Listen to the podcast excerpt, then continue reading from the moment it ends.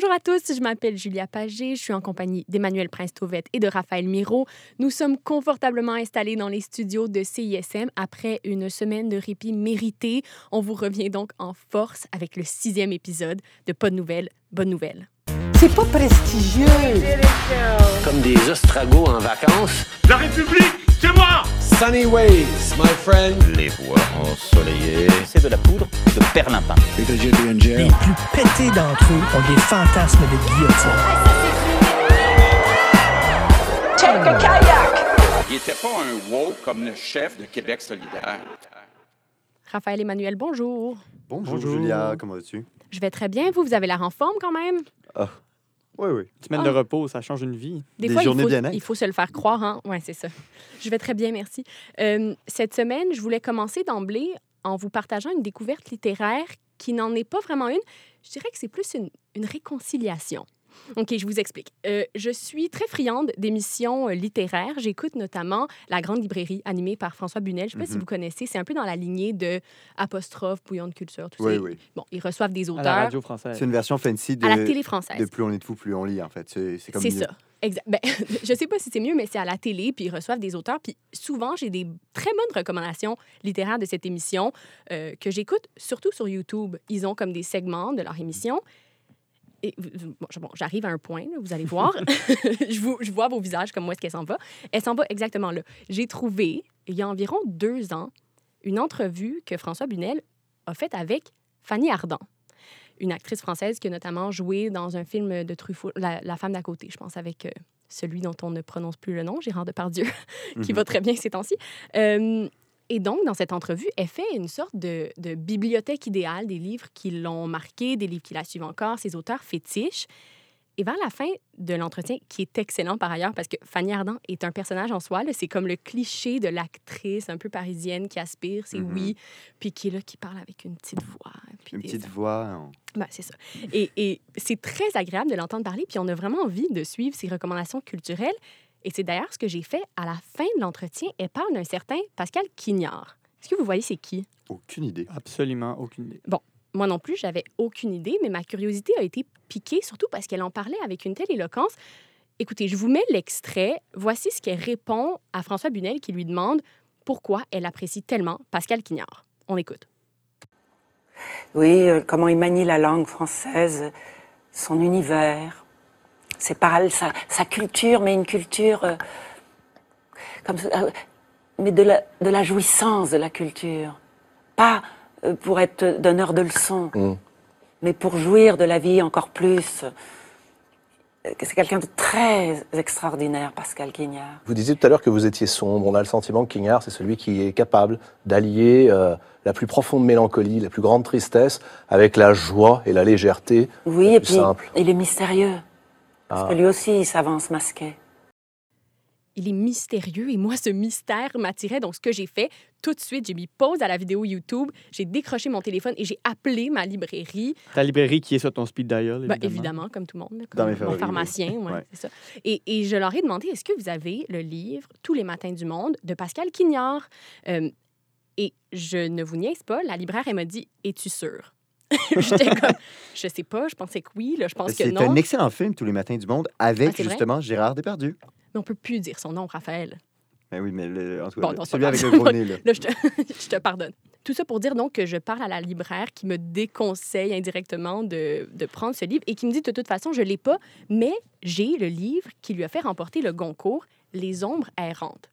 Je me précipite à la librairie, je l'achète et on dirait que j'étais déjà sous le charme de la description de Fanny Ardant. Je m'attendais à beaucoup. Je l'ouvre et confusion s'ensuit. J'aimerais ça vous lire des extraits parce que Oui. il est inqualifiable, Pascal Quignard. OK? Je vous lis des, des débuts de paragraphes un peu pêle-mêle. OK? Le chant du coq, l'aube, les chiens qui aboient, la clarté qui se répand, l'homme qui se lève, la nature, le temps, le rêve, la lucidité, tout est féroce. Ça commence comme ça. Bon, ensuite, quelques pages plus tard, à peine deux, C'est beau quand même, moi, je trouve que Très beau, magnifique, là, déjà. Je, je suis un peu convaincue, mais ça continue. Après s'être présenté, Wen Bigou murmure à Xing King.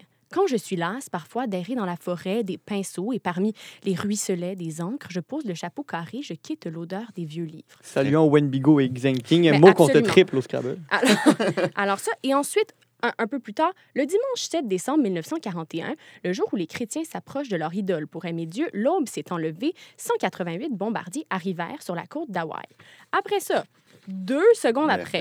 Arnaud et Nicole se cachèrent dans les Ardennes. Il y a comme aucune... Et ça, c'est dans les 15 premières pages. Il n'y a pas de suite logique. On ne sait pas c'est quoi. Est-ce que c'est un roman? Est-ce que c'est de la poésie? Est-ce que c'est un essai? Est-ce que c'est une autobiographie? En même temps, c'est un peu tout ça. Tu le recommandes à nos lecteurs ou non?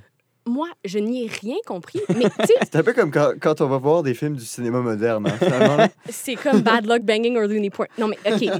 J'ai une relation très compliquée parce qu'il y a des auteurs, évidemment, qu'on lit puis avec qui on n'a aucune connexion. Pour ma part, par exemple, Amélie Nothomb, que je Ah. respecte beaucoup, j'adore le personnage Amélie Nothomb, j'ai jamais réussi à lire ses livres. Non, moi non Je plus. suis en paix avec ça. Je suis en paix. Les autres peuvent l'aimer très bien. Mais Pascal Quignard, et ça, ça fait deux ans là, que j'ai commencé à lire Les Ombres errantes, il m'est pas sorti de la tête. Il, il a Ça fait deux ans que tu le lis? Ça fait deux ans que je l'ai pris pour la première fois. Et que, parce que je me disais, mais qu'est-ce qui m'échappe? Pourquoi cette poésie-là m'échappe? Et ça m'a frustrée parce que je me disais, est-ce que je- est-ce que c'est moi qui est imbécile? Est-ce que... OK, je pensais que tu nous parlais d'une anecdote, mais finalement, c'est vraiment comme un, un truc un peu central dans ta Mais vie. Là. que- moi, je pense que ma personnalité s'est construite autour de, de cet échec. Puis, tu sais, des fois, bon, c'est ça, on peut laisser aller les livres. Je ne le laissais pas aller. Puis, j'ai pas réessayé de le lire, mais à chaque fois que j'allais en librairie, je regardais s'il n'y avait pas des livres de Pascal Quignard et j'hésitais avant de les acheter. parce que si tu t'accroches trop à des livres, tu pourras pas en lire 21 par mois. là. C'est pas, c'est pas l'objectif. On salue Émile Roy. Euh, récemment, parce que tout ça, euh, tout ça est, est d'actualité, hein, dans mon actualité personnelle, je vais à la librairie, mon pèlerinage euh, hebdomadaire, et je vois que Pascal Quignard a publié un nouveau livre qui s'appelle L'amour, la mer. Je sonde le libraire. L'avez-vous lu? Il me répond que non. Peu importe, je l'achète. Non. Risqué. Risqué, risqué, mais j'avais pas envie de perdre mon combat contre Pascal Quignard. J'ouvre la première page, j'étais dans un café, j'attendais une amie, et j'ai tellement été déçue quand cette amie est arrivée parce que c'est formidable. Ah ouais? J'ai percé le mystère. C'est d'une... On salue l'ami en question. C'est Charlotte Préfontaine, notre chroniqueuse que j'adore. que Juste avant d'aller à. C'était un café euh, Euphoria. non, quand même pas. Et c'est d'une poésie tellement dense. Chaque phrase est, est magnifique. C'est baroque. Il y a du clair-obscur. Les personnages sont formidables. Ça se passe pendant les guerres de religion, mais c'est une histoire d'amour. Là, il y a des personnages. Là, il y a une histoire. Et je le recommande pour ceux qui aiment la poésie. Vous savez que j'ai un lien intime avec les guerres de, de religion? Comment ça? parce que je viens d'une Tu y famille. étais? Non, mais je viens d'une famille protestante euh, en France. Et euh, ma, ma grand-mère m'avait parlé des, de- du massacre de la Saint-Barthélemy. Puis elle disait que c'était donc horrible et tout. Elle y était. Non, elle y était pas, mais genre, En notre, 1648. genre, C'est dans ton genre, histoire familiale. C'est dans mon histoire familiale. Et récemment, j'ai rencontré une amie qui me parle et tout. On parle d'histoire et tout. Et elle me parle de Catherine de Médicis. Et là, je suis comme, non, non, moi, je peux pas aimer Catherine de Médicis. C'est Ah! terrible. C'est vrai? Ouais, ouais, ouais. Moi, je je, j'ai pas, je ferai pas avec ça. Donc, toi, tu t'es construit autour des guerres de religion et moi autour Exactement, c'est de central dans mon identité. Mais c'est quand même fou, euh, et, et je vais conclure là-dessus, là, que Les Ombres errantes, ce roman que j'arrive toujours pas à lire, ait gagné le Goncourt. Puis c'est vraiment, en tout cas, j'ai lu un peu là-dessus, c'était en 2002, puis c'était un choix très improbable, très champ gauche. Alors, je, je lance le défi, évidemment, à ceux qui aiment les défis littéraires. Émile Roy, justement, peut-être, qui voudra peut-être défi à Émile Roy. relever le, le défi des ombres errantes. C'est magnifique, mais c'est très difficile à lire. Alors, euh, ben, garde à vous, euh, faites attention. Là, les garçons, on va quand même rentrer dans les choses sérieuses. Il me semble que ces temps-ci, surtout, on a besoin d'un tour de l'actualité. Les médias sont un service essentiel. Sa passion pour le pénis. D'ailleurs, dans l'industrie de, la con- de- de- de la construction, Ils sont là, ils sont dans les campagnes, dans les villes. éclatante à un âge vénérable, on pourrait dire ça, Monsieur Crétin. Rejoindre la population, c'est à travers mes pigeons, les merveilleux pigeons voyageurs que vous êtes. Les garçons, la semaine dernière, on commençait notre couverture de l'Ukraine, si on peut l'appeler comme ça, et on n'a pas osé faire des prédictions en ondes, mais hors d'ondes, maintenant, on peut le dire. On avait certaines des mêmes prédictions On donnait pas cher de leur peau, mettons. Bon, disons qu'on pensait que les villes les plus importantes, les centres, allaient tomber rapidement aux mains des Russes et que Zelensky ne durerait pas très longtemps. C'était un peu ce que Vladimir Poutine pensait aussi, je pense. Absolument. Et là, deux semaines plus tard, On est encore là. Le Kiev est encore debout. Volodymyr est encore debout. Et lui aussi. Raphaël, fais-nous un tour d'horizon de ce qui s'est passé depuis la dernière fois qu'on en a parlé. Ben, en gros, beaucoup moins que ce que Vladimir Poutine aurait voulu qu'il se passe, justement. Euh, les grandes villes du pays ne sont pas tombées, Kiev, Kharkiv, etc. euh, Kiev résiste contre toute attente. La stratégie de, Vladimir Poutine s'est révélée être de faire une espèce de blitzkrieg, blitzkrieg vers les grosses villes. Donc, guerre En- éclair. Une guerre éclair, c'est un terme qui, qui vient de la Seconde Guerre mondiale, et de passer à travers le Bélarus et le sud de l'Ukraine pour attaquer tout de suite les grandes villes. Mais finalement, ça n'a pas marché. Et euh, la résistance des Ukrainiens a été beaucoup plus forte que prévu. Il y a eu une conscription obligatoire, on l'a tous vu dans les médias. Et aussi, il y a d'autres facteurs qui aident euh, les Ukrainiens, des facteurs météorologiques, entre autres. C'est le prétend en ce moment en Ukraine. Et il y a un phénomène météorologique typique des pays slaves qui s'appelle la Rasputista, qui est la fonte des terrains gelés qui contiennent les pluies de l'automne. Et donc, en gros, euh, la glace, l'espèce de sol gelé se transforme en boîte et euh, ça, les gens tombent dedans ou les chars d'assaut tombent dedans. Donc, les chars russes sont arrêtés par la météo. Euh, je pense qu'on peut appeler ça une carte Uno Reverse par rapport à la Seconde Guerre mondiale, oui, où les par troupes allemandes... Napoléon, euh, Oui, oui, c'est ça, avaient été ar- arrêtées par ça a l'hiver comme toujours russe. joué en faveur des Russes, mais cette fois-ci, ça le- joue le- en leur Le défaveur. nombre de parallèles avec la Deuxième Guerre, là, évidemment, il ne faut pas extrapoler, mais quand même. Il faut pas extrapoler, mais, mais bah oui, il y en a beaucoup On peut à quand faire. même faire quelques clins Mais sur Twitter, on voit plein de photos, c'est ça, de chars d'assaut qui sont tombés dans la boîte et de la résistance assez, assez féroce, si on veut, des Ukrainiens. Bien sûr, d'un côté comme de l'autre, il y a beaucoup, beaucoup, beaucoup de désinformation en ce moment sur les réseaux sociaux. Il y a beaucoup d'images qui sont poussées par les armées et les gouvernements respectifs et qui finalement s'avèrent être pas si héroïques ou pas si exactes que ce qui était Mhm. présenté. Mais quand même, on, ça, la guerre en Ukraine, définitivement, inonde les réseaux sociaux. Et donc, le conflit s'enlise comme les chars d'assaut. S'enlise dans la boîte. Ouais. Exactement. Euh, Raphaël, parle-moi de, de ces couloirs de migrants. Oui, euh, en fait, des couloirs humanitaires qui, Ouais, ont voilà. été- qui sont un des gros sujets des négociations entre Kiev et Moscou dans les dernières semaines. En fait, c'est que Moscou a proposé de faire des couloirs humanitaires comme ça se fait parfois dans les guerres, Donc, c'est de- c'est des couloirs qui permettent aux civils de fuir les zones de conflit. Sans danger. sans danger. Exact. C'est des espèces de combats ou de, de couloirs où il y a un cessez-le-feu.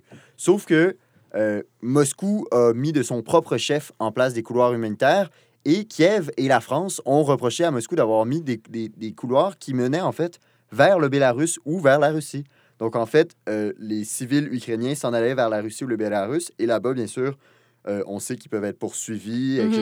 Et, euh, et tout. Alors que la plupart des civils, du moins, fuient vers l'Europe, donc vers la Pologne, vers euh, les, les pays limitrophes à l'ouest. Et là, on les amène vers l'est, vers l'agresseur. dans la, dans la gueule du loup, si on veut. Un autre euh, euh, fait intéressant à noter de la guerre en Ukraine, ça c'est sûr que vous l'aurez noté, Volodymyr Zelensky est rendu une superstar euh, de la diplomatie mondiale. Oui, comme un messie de la démocratie, Je pense que beaucoup d'analystes pensaient que, pensent que Vladimir Poutine pensait qu'il allait pas être bon, que comme c'était un acteur, là, si vous connaissez pas là, son background, Volodymyr Zelensky, c'est un ancien acteur d'un show de télévision qui avait joué un président dans une série télévisée qui Ça, est aujourd'hui sur complètement Netflix. fou, là. Et finalement, il est véritablement devenu président de son pays avec 70% des voix. Suite à la popularité de la série. C'est Suite à la popularité de la série où il jouait un président qui sortait de nulle part. D'ailleurs, la, la série est présente sur Netflix, comme euh, Raphaël l'a mentionné. C'est le serviteur du peuple ou Servant of the People, si vous voulez Et c'est l'écouter. aussi, le serviteur du peuple, c'est aussi le nom de son parti politique. Oh Donc, mon Dieu. Ça s'arrête pas. Ça... Mais donc, bref, je pense que Vladimir Poutine pensait qu'il allait pas être bon. Et finalement, Volodymyr Zelensky s'est révélé une bête de guerre, ou plutôt une, une bête de communication. Euh, il fait des stories sur les réseaux sociaux. Il, se- il, il- il parle au Parlement de partout à travers le monde. D'ailleurs, il va parler au Parlement canadien mardi prochain par euh, vidéoconférence. C'est pas encore confirmé, confirmé, mais c'est très, très probable. Ces députés, euh, même de, de partis politiques adverses, font des conférences partout à travers le monde. Bref, Vladimir Poutine a bien, bien joué la guerre médiatique, alors que Vladimir Poutine, lui, euh, peut-être qu'on dit ça du point de vue de l'Occident, mais semble, euh, semble plutôt isolé, semble plutôt indécis par rapport à la guerre, semble avoir été pris de court. Donc, pour le moment, probablement que les Ukrainiens sont en train de perdre la guerre, mais c'est quand même 1-0 pour le match médiatique entre Vladimir et Volodymyr. Oui, ne l'oublions pas. Et aussi, oublions pas que cette couverture médiatique accrue de Zelensky le protège. Si Ouais. on le connaît pas, c'est beaucoup moins coûteux de l'éliminer, alors que maintenant qu'on le connaît, maintenant qu'il est un symbole, Développer ben, ça un change capital de com- ça change sympathie tout. chez les populations. Et Absolument. aussi, si jamais Volodymyr Zelensky est obligé de fuir le pays, il va probablement vouloir faire un gouvernement en exil. Eh bien, ce gouvernement en exil-là va avoir énormément de plus de, de légitimité après qu'il ait résisté devant toutes les caméras du monde pendant trois semaines que s'il avait juste fui le premier jour et qu'on en, en- Mhm. on en avait plus entendu parler. Autre impact de la guerre en Ukraine, Julia, tu nous en as, beaucoup parlé tantôt, c'est euh, le prix du pétrole. Pourquoi? Parce que la Russie est un État qui dépend énormément de la vente de pétrole international Mhm. pour ses revenus. Pétrole et gaz, Je d'ailleurs. pense que, euh, surtout gaz naturel, en fait. Surtout gaz naturel. Je pense que c'est 40 euh, des revenus de l'État russe qui proviennent de l'exportation de pétrole ou de la vente à l'interne de pétrole. Et donc, les pays occidentaux ont décidé euh, de limiter le plus possible leur, euh, leur dépendance au pétrole et, au gaz, et surtout au gaz naturel euh, russe. Pour les États-Unis, pour le Canada, c'est très facile parce qu'on produit notre propre gaz naturel, mais pour l'Europe, c'est très, très, très difficile. Il y a des pays comme la France qui ne dépendent à peu près pas du gaz naturel russe, mais il y a des pays comme la République tchèque, par exemple, qui dépendent à 100 euh, du gaz naturel russe. Il y a des pays comme l'Allemagne qui dépendent à 70-80 Oui, Julia? Ben, ça va avoir des impacts sur nous, on va en parler plus tard, mais ça va avoir des impacts terribles sur l'environnement parce que tous les pays sont forcés de favoriser leurs réserves de pétrole, Mhm. d'investir par peur d'en manquer, d'avoir évidemment que les prix soient trop en hausse. Pour l'environnement, ça va être absolument terrible. Il y a Ça va être absolu- plusieurs Ben, dommages collatéraux de la guerre. Il y a, en fait, ça va être terrible et pas terrible en même temps. C'est-à-dire que le prix du gaz va augmenter, fait que probablement qu'il y a plein de pays, comme tu dis, qui vont vouloir produire plus de pétrole, dont le Canada, on va le voir. Ça va permettre de passer aussi Mais- certains projets. Mais comme le prix du pétrole va augmenter, ça, ça, dans plusieurs pays, dont l'Allemagne, ça, et, la, et la France aussi, François Hollande a fait une merveilleuse tribune dans le monde à propos de ça, ça va entamer une espèce de réflexion à propos de, oh, peut-être qu'en fait, on devrait avoir des énergies renouvelables, pas juste parce qu'elles sont bonnes pour l'environnement, mais aussi parce que ce serait notre énergie. Mais ça, ça va être à On- long terme. On arrive à un Ouais. moment de choix pour plusieurs leaders de la planète, c'est-à-dire en Europe, on a le choix entre s'approvisionner ailleurs en gaz naturel Mhm. ou accélérer de façon euh, importante la transition écologique énergétique vers les énergies renouvelables, mais en même temps, ça ne se fait pas en criant ciseaux. Et- Donc, demain matin, quel gaz va chauffer les chaumières allemandes? Exact. C'est ça la question. Et restez en onde pour savoir si le Canada va faire le bon choix dans cette Oui, transition. D'après moi, non. Euh, qui dit pétrole dit Alberta. Qui dit Alberta dit conservateur. Qui dit conservateur dit course à la chefferie. Qui dit course à la chefferie dit Jean Charest. Jean Charest. Qui dit Jean Charest dit libéral aussi. Ce qui, oui, c'est ça. ce qui est quelque chose que lui reproche beaucoup ses adversaires. Oui, Jean Charest, vous avez bien entendu, en fait, probablement que toute notre auditoire le sait déjà, mais l'ancien premier ministre libéral du Québec se lance à la chefferie du Parti conservateur du Canada. Pour ceux qui l'auraient manqué, Jean Charest, en fait, c'est à la base, d'abord et avant tout, un politicien conservateur. Ça a été le plus jeune ministre de l'histoire de la Chambre des communes. Mhm. Euh, je pense qu'il avait comme 28 ans. Je me souviens plus, il était ministre de quoi d'ailleurs. Et euh, ça a été aussi un très, très jeune chef du Parti conservateur du Canada au moment où le Parti progressiste conservateur, en fait, du Canada, ça s'appelait comme ça à l'époque, avait perdu euh, une campagne contre Jean Chrétien et était rendu à deux députés, dont Jean Charest à Sherbrooke. Et donc, Jean Charest, c'est un ancien chef du Parti progressiste conservateur, mais il revient, lui, pour conquérir le Parti conservateur. Qu'est-ce qui s'est passé? C'est que le Parti progressiste conservateur a fusionné avec l'Alliance canadienne, qui était un parti plus à droite. Mhm. Donc, le Parti conservateur est beaucoup plus à droite que ce, que, que ce qui était à l'origine. Quand il a quitté à l'époque. Et donc, Jean Charest, lui, maintenant qu'il se présente pour ce parti-là qui est très à droite, on le qualifie de Red Tory, c'est-à-dire un, un Tory qui, Un conservateur rouge. qui est plus progressiste socialement. Par exemple, Jean Charest est très pro-avortement. Mhm. Euh, il est plutôt pro-droit des homosexuels. Il n'y a pas vraiment de problème avec ça.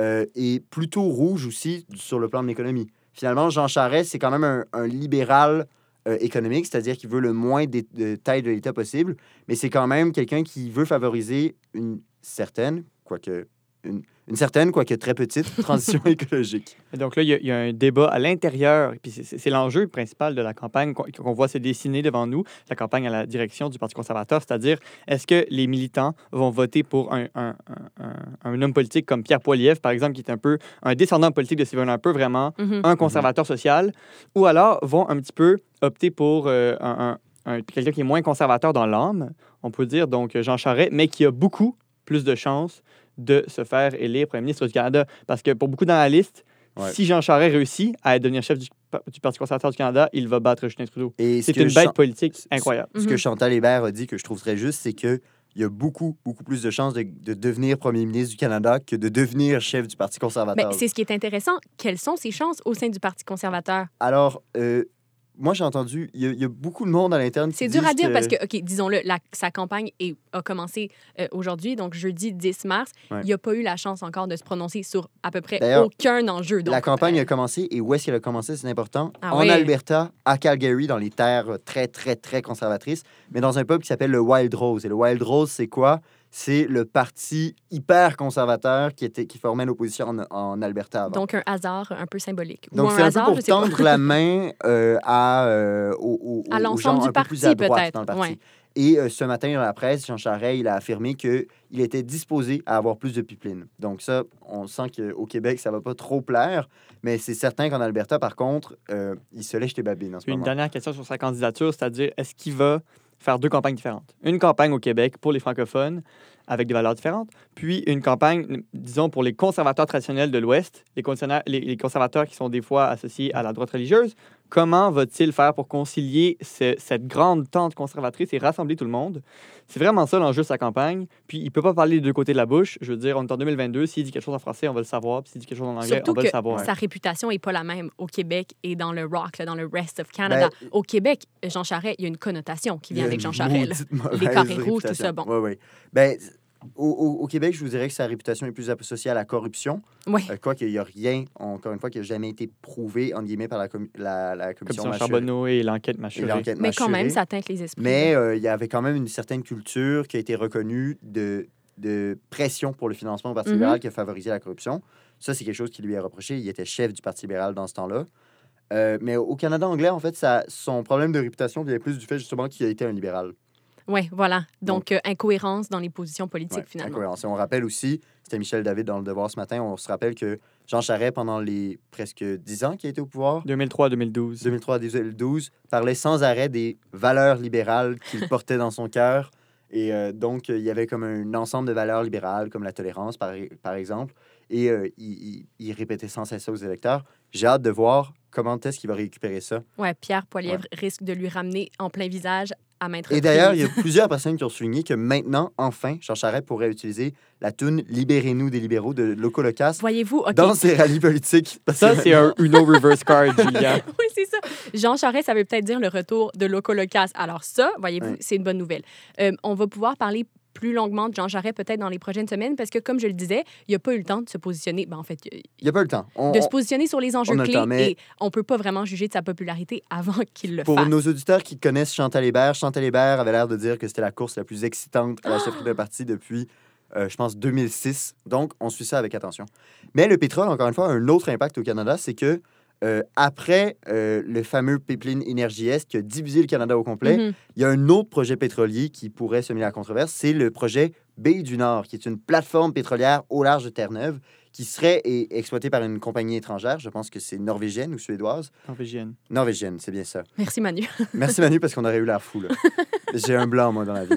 Mais bref, euh, Baie du Nord, euh, qui serait exploitée par une compagnie norvégienne, qui serait, selon euh, les présentateurs du projet, un pétrole qui serait très, très, très, très vert, mais quand même un pétrole Mm. quand même. Et donc, ça divise énormément au cabinet libéral.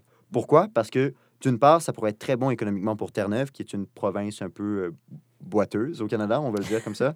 C'est une des provinces où On qui a les les- salue. qui a les plus gros problèmes économiques depuis des années. Ouais. Ça pourrait beaucoup, beaucoup aider Terre-Neuve. Ça pourrait beaucoup, beaucoup aider l'effort de guerre contre la Russie en, en donnant du pétrole et du gaz naturel aux pays européens.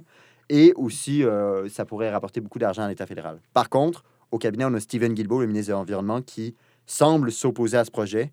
Et euh, on sait euh, de sources internes qu'il y a énormément de déchirements dans le cabinet libéral en ce moment. Ouais. Mais la question est de savoir est-ce qu'il faut approuver un projet pétrolier qui va avoir un impact environnemental sur plusieurs décennies pour une crise géopolitique qui peut-être va se régler rapidement? Ah, ça, c'est vraiment important aussi. Bon, Ouais. euh, on a parlé de guerre, de Jean Charest, de pétrole. Je pense qu'on mérite une nouvelle bonbon. Vous me pardonnerez le jeu de mots parce qu'on parle de sirop d'érable, Manu. Oui, ben, f- ce qu'il faut comprendre là, dans, le, dans le commerce du sirop d'érable, c'est que, ben, premièrement, le Québec est le plus grand producteur mondial de sirop d'érable. À peu près trois quarts de, la po- de la production mondiale vient Bravo du Québec. à nous.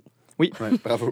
fierté nationale. Oui. Et donc, euh, mais pour, euh, pour, pour conserver ce sirop et pour assurer un approvisionnement constant sur les marchés internationaux et aussi pour stabiliser le prix, eh bien, les acériculteurs, donc les producteurs de sirop d'érable, euh, ont construit une gigantesque réserve de sirop d'érable qu'on appelle la réserve stratégique nationale de sirop d'érable. C'est un nom délicieux, Ouais. mais, mais Oui. c'est un nom pas délicieux, mais c'est délicieux. C'est vraiment délicieux. C'est comme un gros building dans lequel il y a des millions et des millions de petites cannes de sirop d'érable. Voilà, mais le problème avec, avec, avec cette réserve, c'est que depuis deux ans, depuis la, la pandémie, elle, euh, elle s'assèche, donc elle se vide. Et puis, en fait, euh, le, le- le niveau de, de, de sirop d'érable est baissé de, a baissé de plus de moitié. Pardon? Oui, donc là, il y a la question, est-ce qu'il va falloir faire plus d'entailles pour produire plus de sirop pour renflouer cette réserve? Rappelons que cette réserve avait été l'objet du- de ce qu'on appelle le vol de sirop d'érable du siècle. oui, c'est le nom qu'on utilise pour un vol qui a eu lieu entre 2011 et 2012 de près de 19 millions de dollars canadiens de sirop d'érable. Non, mais on parle de sirop d'éra- d'érable, ça n'a pas l'air sérieux, mais c'est beaucoup d'argent, là. Oui, mais en fait, ce vol, c'est le vol de plus grande valeur de l'histoire du Québec et du Canada. Seigneur. C'est gigantesque. Et donc, voilà, cette réserve stratégique euh, et, et arrive à sec. Et donc, là, la question, c'est dans les prochaines années, il va falloir la renflouer. Comment on va faire? Est-ce que le, le climat va suivre la production? Tout ça. Donc, il y a beaucoup de questions en- donc, euh, à Fun. garder en tête lorsque vous allez aller faire votre pèlerinage annuel à la cabane à sucre. Fun fact rapide, moi cet été, j'avais écrit un article sur le système des quotas de sirop d'érable dans la presse. C'était hyper compliqué, je- j'avais rien, rien compris. J'avais écrit mon article, j'avais pas beaucoup de temps, puis finalement, j'avais fait comme une toute petite erreur factuelle, genre sur comment fonctionne le système plutôt qu'un autre, genre. Et j'avais dû faire un erratum, ça m'avait traumatisé, donc maintenant, je ne bois plus de sirop d'érable. Un erratum de sirop d'érable, tout ça est délicieusement complexe. Euh, écoutez, les garçons, merci de vos lumières, comme d'habitude. C'est maintenant l'heure de la chronique. Chroniqueur, c'est la sauce piquante, la sauce pimentée qu'on met sur le steak. Le steak étant la nouvelle. Moi, tout ce que je fais, c'est que je mets ma petite sauce sur la nouvelle pour lui donner un peu de piquant. La chirurgie esthétique est un véritable casse-tête éthique, casse-tête féministe aussi. D'un côté, fais ce que tu veux avec ton corps, de l'autre, ne te plie pas aux contraintes du patriarcat. C'est donc un sujet qui divise et qui est certainement plus profond qu'une simple question de superficialité. Par contre, on a tendance à être un peu moins clément sur le sujet quand il touche aux plus jeunes. Et le phénomène est en plein essor. Pour nous en parler, on reçoit Émilie Sinclair. Émilie, bonjour. Ben, bonjour, merci de m'accueillir chez vous. Avec plaisir. Euh, tu es étudiante à l'UCAM en droit, donc, et aspirante journaliste. Euh, tu as écrit un formidable article dans le Montréal Campus intitulé La jeunesse sous le scalpel. Qu'est-ce qui t'a poussé à t'intéresser au phénomène de la chirurgie esthétique chez les jeunes? Ben, en fait, ça, ça repart de très loin. Euh, au secondaire, j'ai fait euh, une cure de réseaux sociaux, puis j'ai réalisé en fait l'influence que Instagram et tous les autres réseaux avaient sur euh, mon image de mon corps et ma vision en fait de, de, de ce que j'étais en tant que femme, de ce que mon corps pouvait être.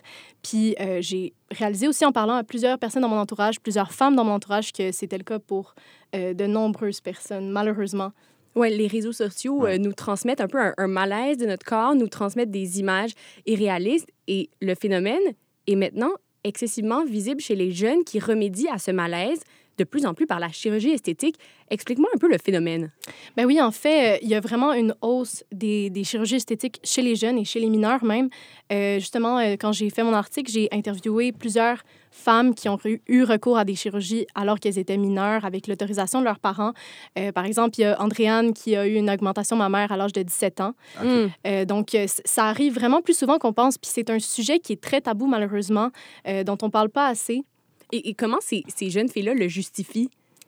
La, la raison la, la, la plus répandue, en fait, c'est le manque de confiance en soi. Ok. Et ces, ces jeunes femmes-là l'associent vraiment à leur, euh, euh, leur présence sur les, les réseaux sociaux, en fait. OK. Et elle est due à quoi, cette hausse-là? Pourquoi est-ce qu'il y a plus de chirurgie esthétique chez les jeunes maintenant? Est-ce que c'est les réseaux sociaux ou est-ce que c'est des... la télévision, whatever? Donc, en interviewant la psychologue Dr Beaulieu-Pelletier, elle m'expliquait que la comparaison sociale est tellement forte puis tellement présente euh, chez les adolescentes que euh, ben, on, on voit une augmentation de- du mal-être ces jeunes, chez ces jeunes femmes-là. Et aussi, puisqu'on on a davantage de modèles à qui se comparer, puis des modèles qui sont de plus en plus irréalistes dans les réseaux sociaux. Donc, des femmes euh, dont leurs photos vont être touchées, qui Ouais. vont s'être fait les, les, les seins, les lèvres. Euh, ben, c'est ça, on, on se compare à, à un idéal qui, est- qui est inatteignable, qui est de plus en plus loin Mais- de ce à quoi on, on ressemble. Ce qu'on lisait dans ton article, c'est qu'il y avait justement des influenceurs qui étaient très jeunes, 18 voire 17 ans, qui euh, euh, faisaient la promotion de la chirurgie esthétique chez les jeunes? Est-ce que c'est légal, ça? C'est en fait c'est c'est de l'influence directe sur les jeunes. C'est même pas euh, euh, ce sont des femmes avec des, des chirurgies. Elles font la promotion des chirurgies esthétiques. Ben oui, totalement. Euh, je- J'interviewais une, une, une influenceuse qui s'appelle Marie-Alex et elle, elle est sponsorisée par euh, une compagnie de chirurgie esthétique et d'intervention esthétique et elle reçoit des injections aux lèvres euh, sur une base assez régulière et elle fait la promotion de, de ces, de ces chirurgies-là, de ces interventions médicales-là. Et ben, une, une partie de sa, sa base est mineure, Mhm. mais si on se fie au code de déontologie du médecin, c'est illégal de solliciter quelqu'un qui est vulnérable, donc soit par son âge ou par son état mental, euh, de, de solliciter cette personne-là à recevoir des, des interventions médicales. Mais ça arrive de plus en plus souvent, c'est de plus en plus commun sur les réseaux sociaux. C'est fou parce que, tu sais, ces, gens-là de- touchent directement les jeunes. Puis c'est comme si, quand on était jeunes, nous, il y avait eu des, des pubs de VRAC TV, genre, qui parlaient de la chirurgie esthétique. Mais c'est presque aussi direct. C'est que le médecin va pas faire la pub directement, mais s'il subventionne une influenceuse, c'est de la publicité. Puis c'est encore plus intrusif parce que ça rentre vraiment dans le quotidien de ces jeunes-là, puis qui finissent par voir la chirurgie esthétique comme une solution facile, ben facile dans le sens qui, qui est comme un, un- qui coupe court finalement dans un travail peut-être de confiance. Puis ça, ça joue aussi parce que la chirurgie esthétique en soi est jugée. Donc ces femmes-là cherchent à atteindre, euh, ces filles-là dans ce cas-ci, cherchent à atteindre un idéal, puis ensuite sont jugées parce qu'elles ont eu recours à la chirurgie esthétique. Double malaise, triple malaise. Il y a aussi euh, euh, un, un malaise moral. Ben oui, totalement. Il y a, il y a- il y a une espèce de, de quête de, mo- de moralité. En fait, dans la Ouais. population, on va, on va juger les, les femmes parce qu'elles ont des chirurgies esthétiques, mais on va aussi les juger parce qu'elles n'ont pas un assez beau physique. Ouais, il y a, c'est il y a ça. une, intr- une intransigeance vraiment sévère envers, envers les femmes, euh, les femmes qui s'affichent sur les réseaux sociaux. Puis, euh, ben, en fait, moi, ce que je constate, c'est qu'il n'y a pas de bonne réponse. Mm. Surtout pour des, pour des jeunes filles qui, qui cherchent à se définir, qui cherchent à, à, à devenir leur propre, dans leur individualité, à se définir. Ben, ben, elles- elles n'ont pas moyen d'être elles-mêmes parce qu'on attend d'elles quelque chose qui est inatteignable. Ben, les femmes sont tellement définies par leur physique que du moment où elles décident d'atteindre ce standard pour se faciliter la vie au final, c'est vraiment ça parce que c'est vrai que le- le- cette idée de privilège de Ouais. beauté existe est très Tellement, fort et la tellement. désirabilité s'immisce même dans les relations de travail, dans les opportunités C'est fou, il y a professionnelles. des études qui ont été faites Mhm. sur les admissions à l'université, par exemple. Eh ben, Dès qu'il y a des entrevues pour avoir une job ou une étude, les personnes qui sont plus belles, en particulier les femmes, ont plus de succès. Ben, et- donc, on a tendance à avoir un jugement envers les femmes qui recourent à la chirurgie esthétique alors qu'elles ne font que se faciliter la vie. En même temps, euh, c'est difficile parce qu'on ne peut pas dire aux jeunes que c'est quelque chose de viable. Puis évidemment, si on le... euh, il faut faire la distinction entre le niveau individuel puis le niveau sociétal. Au niveau individuel, c'est complètement injustifié de juger quelqu'un qui a eu recours à la chirurgie esthétique. Par contre, au niveau sociétal, il faut absolument remarquer le malaise. Mais toi, tu as parlé à une psychologue. Est-ce que, parce qu'on parle de, de problèmes euh, de confiance en soi, est-ce que finalement la chirurgie esthétique réussissait dans certains cas à régler les problèmes de confiance en soi ou est-ce que Mm. ça l'aggravait? Ben, ben c'est ça qui était le plus intéressant puis le plus impressionnant, c'est que oui, on Ah oui? voyait un changement marqué. Ben, en fait, chez toutes les femmes que j'ai interviewées, elles, elles avaient un gain de confiance en elles. Ah elles oui? se sentaient plus belles dans leur peau. Mais euh, ce qu'on remarquait, c'est que c'était quelque chose de, de momentané puis qui était à refaire justement, euh, comme cette, cette jeune femme qui recevait des injections euh, sous les yeux pour cacher ses cernes, ben, elle doit refaire ça à chaque trois mois puis elle va devoir le, quand le faire pour le restant de ses jours, à Ouais. moins de, s'ac- de, De changer s'accepter sa mentalité. Exactement. Puis là, à ce moment-là, c'est assez difficile. Donc, il y a comme une forme d'addiction. Puis là, on doit ressembler à ça, donc on doit ressembler à ça. Puis il faut que ça, faut que ça continue. Mhm, C'est mhm. fou. Et est-ce qu'il y a des risques euh, médicaux? Parce qu'on parle beaucoup des, des chirurgies dans les années À 80-90 qui foiraient, Ouais, c'est ça. puis qui laissaient les, les personnes quasiment défigurées. Est-ce qu'il y a encore ce risque-là? Ben, en fait, ça dépend vraiment où on va faire la chirurgie puis quel type de chirurgie on va faire. Par exemple, le Brazilian butt lift, c'est une des chirurgies esthétiques les plus dangereuses au monde. C'est quoi le Brazilian butt lift? Ben, en euh? fait, c'est qu'on va... Raph, on tu va suis pas les Kardashians, tu m'étonnes.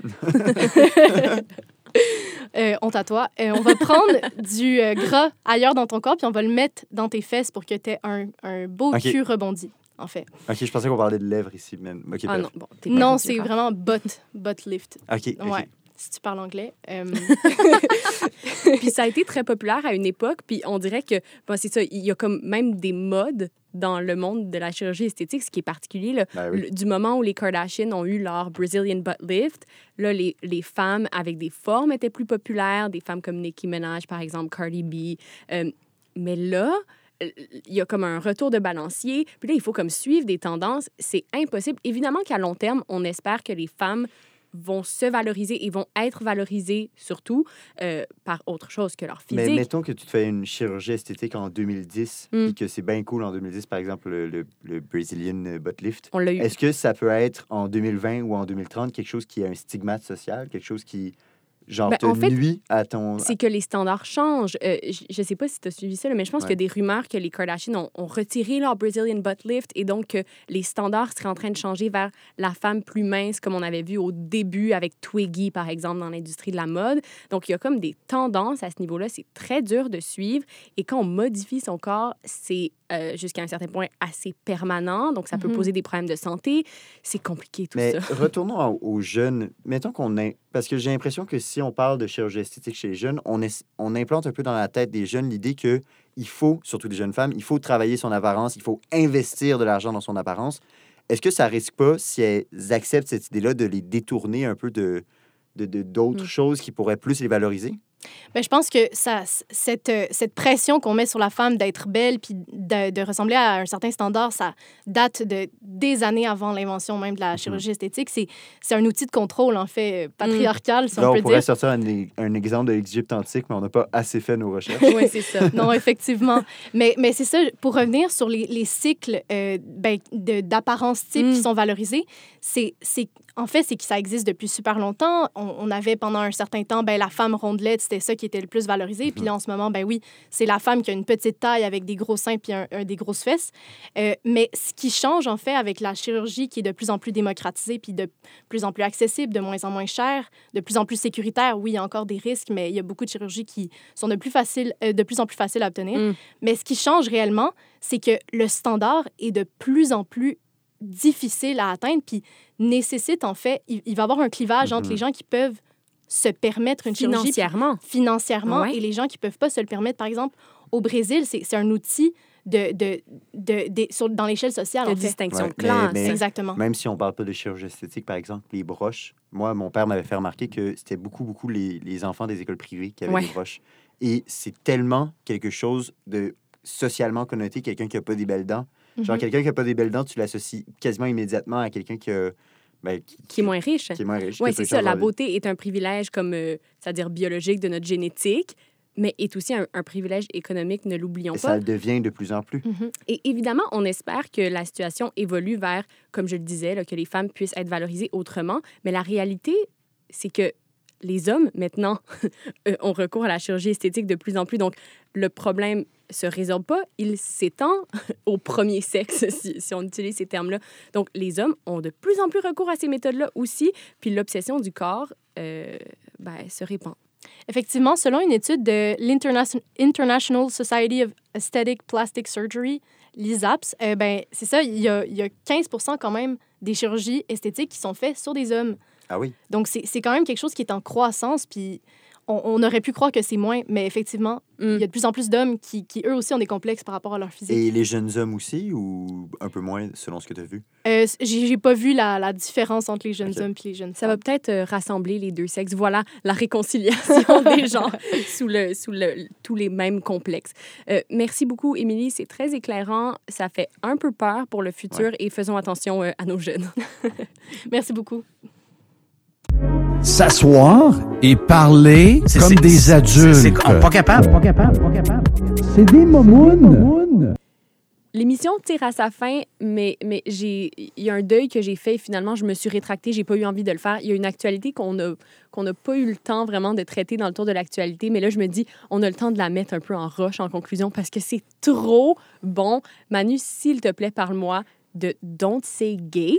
Oui, c'est un. En fait, c'est une loi qui, qui en Floride euh, qui a été euh, passée au Congrès de la Floride, donc le Parental Rights in Education Bill, qui en fait empêche les professeurs de, de, de l'école primaire en Floride, de la maternelle à la troisième année, de parler, de mentionner l'identité de genre et l'éducation sexuelle. Donc, Formidable. vraiment, ça part, ça, ça part vraiment d'un nouvel épisode dans la guerre culturelle aux États-Unis. On, Mm. on a parlé plus tôt dans l'émission, dans, dans les épisodes précédents, de brûler, de, de, de, de bannir des livres. Donc là, ça s'ajoute, ça, ça, ça, ça s'inscrit dans la même dynamique. Puis c'est surtout la réponse Oui, à ce qui et est là, les, intéressant. les- les démocrates ont, prénommé, ont surnommé ce- cette loi le Don't Say Gay Bill et ça a entraîné évidemment des protestations à travers la Floride, à travers le pays, des, des étudiants qui quittent leur classe classe et qui quittent leur classe en criant We say gay parce qu'ils veulent affirmer qu'il est important de parler des enjeux qui touchent les communautés LGBTQ. Et c'est un mouvement qui a aussi été réapproprié par les démocrates en Floride qui se sont mis bras dessus qui se sont promenés autour du Capitole de la Floride et qui ont crié, évidemment, vous aurez compris, oui, c'est gay. Donc, euh, pour euh, dire que c'est important pour eux de parler des enjeux de la communauté LGBTQ. C'est d'ailleurs euh, la légende court que lorsque le gouverneur Ron DeSantis, le gouverneur floridien, sort de chez lui, on lui crie oui, c'est gay partout où il va. c'est fort. Mais évidemment, quelqu'un dit don't say gay. La seule affaire que tu as envie de dire, c'est gay. D'ailleurs, il me semble que c'est comme ça qu'on devrait finir l'émission, crier gay, tu sais, pour montrer qu'on est formellement contre cette loi. Oui, puis j'ajouterais à ça en harmonie. On devrait crier gay en harmonie. OK, on y va. Dans 3, 2, 1. Gay!